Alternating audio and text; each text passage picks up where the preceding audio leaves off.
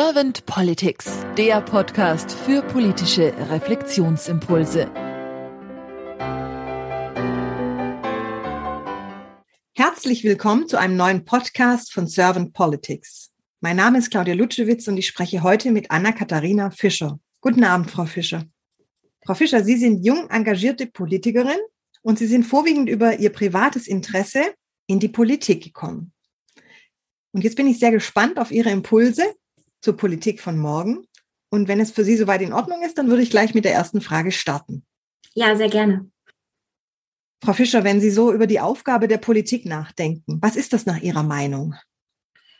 Also im Grunde ist die Politik, wir können sie jetzt auf Deutschland beziehen, einfach dafür da, dass ja wir Deutschland ähm, nach vorne bringen müssen. Also wir müssen einfach einen Weg in die Zukunft finden und nach bestem Wissen und Gewissen Entscheidungen treffen, die das Land, aber auch die Bevölkerung ähm, nach vorne bringen. Es muss eine Zukunft gestaltet werden für ja unsere Kinder, für die Jugendlichen von heute, damit sie einfach erfolgreich und glücklich in dieser leben können. Und dazu gehört halt nicht nur eine erfolgreiche Innenpolitik, sondern auch eine Europapolitik, weil ich denke, ähm, gerade Europa ist für uns alle ein ganz wichtiger Faktor, damit wir gemeinschaftlich weiterkommen und auch einfach voneinander lernen und miteinander arbeiten. Und ähm, gerade bei solchen Themen ist halt auch einfach ein Umdenken in Deutschland super wichtig. Ähm, ob es jetzt über Bildung ist, über Digitalisierung, Klima und Nachhaltigkeit, generell Gewalt. Also ich meine, durch die Corona-Krise ist dieses Thema ähm, Gewalt in der Familie, Gewalt gegenüber Frauen, aber auch gegenüber Männern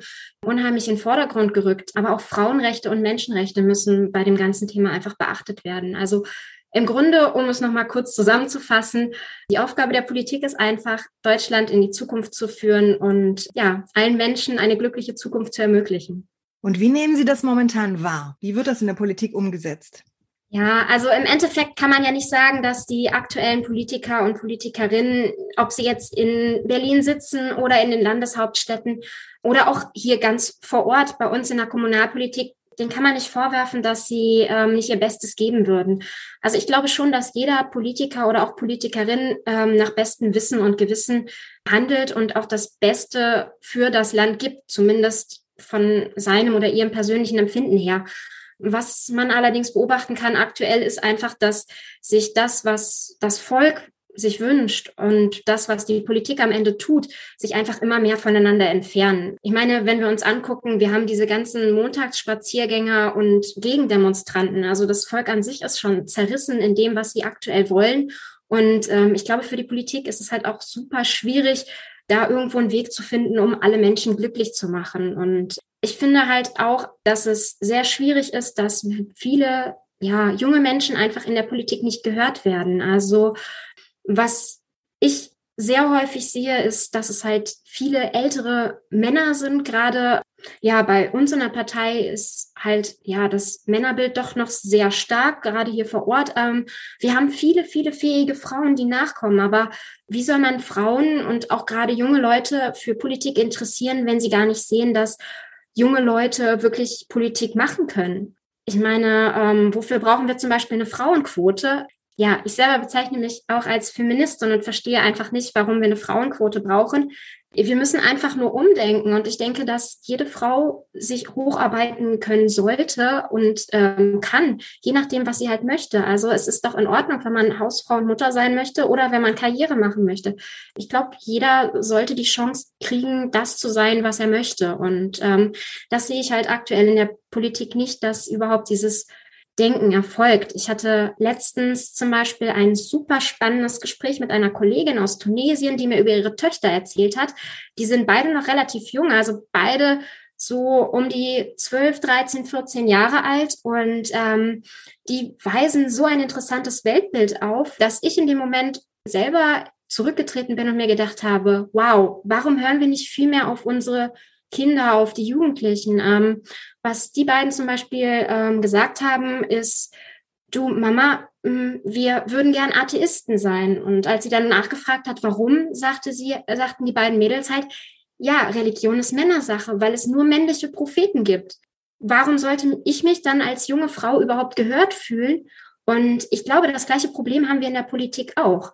Viele weiße, alte Männer, die sich dort oben profilieren und dann einfach den Jüngeren einfach nicht die Chance geben. Und ähm, es sollte einfach viel mehr auf Diversität geachtet werden. Heißt, die Menschen sollten einfach respektieren, dass jeder Mensch anders ist. Ob wir jetzt uns als männlich, weiblich, divers ansehen, wen wir lieben, welche Hautfarbe wir haben. Also dieses Denken sollte sich viel mehr in der Gesellschaft verankern. Und genau das ist in meinen Augen auch einfach die Politik, die gelebt werden sollte.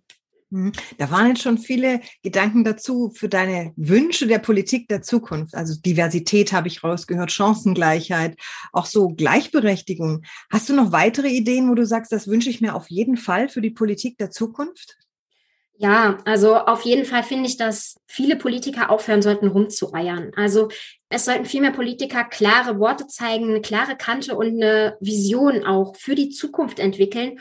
Und ähm, da ist es total egal, welcher Partei man angehört, weil im Grunde jeder hat irgendwie etwas, was einem besonders wichtig ist. Und ähm, es sollte viel weniger Personenwahl sein, heißt, die Leute und auch besonders ja engagierte Politiker sollten einfach viel mehr dran denken, nicht wie werde ich das nächste Mal gewählt, sondern wie kann ich das Beste für die Bevölkerung tun, damit ich dann am Ende wieder gewählt werde aufgrund der Sachen, die ich ähm, geschafft habe.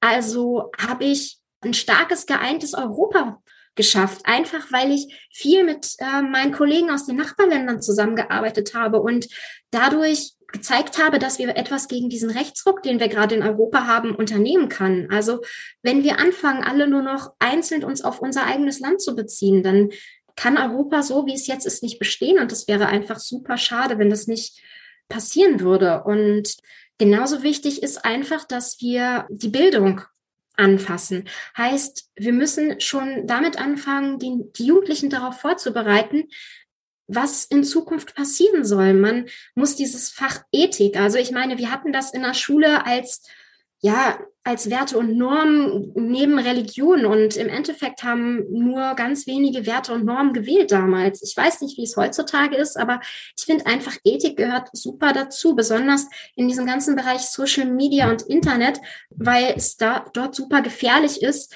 wenn die Kinder auf dieses ganze Thema nicht vorbereitet werden. Das gefährdet einfach die Demokratie und wir müssen einfach unsere Freiheit schützen und auch unsere Meinung. Und ähm, ja, es ist einfach wichtig, dass wir die Kinder zum Nachdenken anregen. Ob es, sie müssen einfach selbstdenkende Menschen sein und ähm, nicht einfach blind irgendwelchen Regierungen hinterherlaufen und alles nachplappern oder irgendwelchen Montagsdemonstranten oder irgendwelchen Querdenkern, die jetzt irgendeine Meinung haben. Nein, sie sollen selber ihre Zukunft in die Hand nehmen, selber nachdenken und selber versuchen, was zu gestalten. Und ähm, ich glaube, Fridays for Future ist eigentlich schon der richtige Schritt in die richtige Richtung.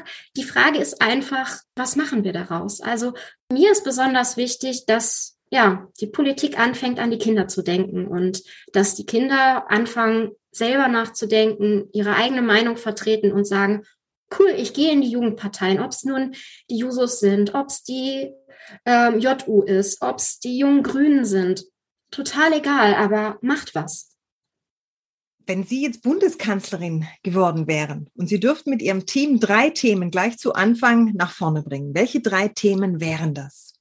Also zuallererst würde ich tatsächlich so eine Art Jugendsprechstunde einrichten, weil ich einfach finde, dass wir viel mehr auf unsere Jugend hören müssten.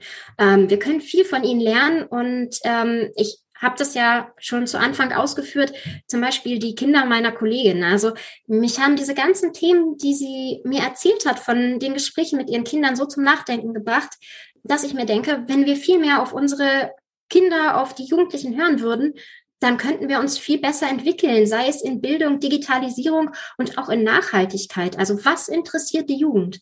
Und ähm, ein weiterer Punkt wäre für mich als Frau ganz klar, wir müssen den Feminismus stärken. Dort gibt es immer wieder spannende Themen und spannende Vorstöße. Und die Frage, wer braucht überhaupt Feminismus, ist eine super spannende Frage. Und im Endeffekt, natürlich brauchen wir alle Feminismus. Wir alle müssen weiter daran arbeiten, dass wir gleichgestellt sind, ob wir nun schwarz, weiß, Frau, Mann oder divers sind. Das ist total egal. Und ähm, es muss auf jeden Fall auch aufhören, dass man ja Feminismus, Feministin als Schimpfwort heutzutage teilweise sieht. Alice Schwarzer hat uns damals den Weg geebnet, aber der Feminismus heute ist doch in eine ganz andere Richtung tatsächlich gegangen. Und ähm, ich finde dieses Thema einfach super wichtig und das sollte auch unbedingt weiterhin ja betrachtet, angegangen und auch geschützt werden. Und ja, als letzten Punkt hätte ich auf jeden Fall, dass so strenge Hierarchien aufgehoben werden. Also es soll jeder im Endeffekt mal mit der Bundeskanzlerin reden können. Es soll jeder mal an die Tür klopfen können und sagen können, hey, ich habe da eine total super Idee, lass uns doch mal eine Arbeitsgruppe zu dem Thema Nachhaltigkeit und Mobilität gründen. Warum denn nicht? Also ähm, es müsste viel mehr in so kleineren Arbeitsgruppen mit wirklich Fachleuten gearbeitet werden und nicht von irgendwelchen Berufspolitikern irgendeine strenge Hierarchie eingehalten werden, wo einer, der seit 100 Jahren in der Politik ist, das meiste Sagen hat und dann die ganzen, die ganze Jugend ignoriert wird und die Jugend einfach nicht zu Wort kommt. Ich sehe es ganz häufig aktuell, dass ja viele junge Politikerinnen und Politiker einfach gar nicht zu Wort kommen. Was ich super schön finde in der CDU ist, dass es jetzt tatsächlich mal eine Aufbruchsstimmung gegeben hat.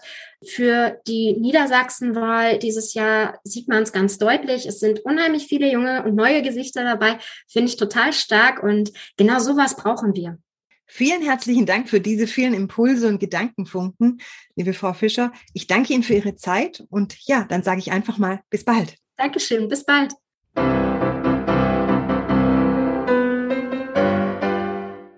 Servant Politics gibt's auf Spotify, Apple Podcasts und überall, wo es Podcasts gibt. Abonniert uns gerne und hinterlasst uns eine Bewertung. Servant Politics, der Podcast für politische Reflexionsimpulse.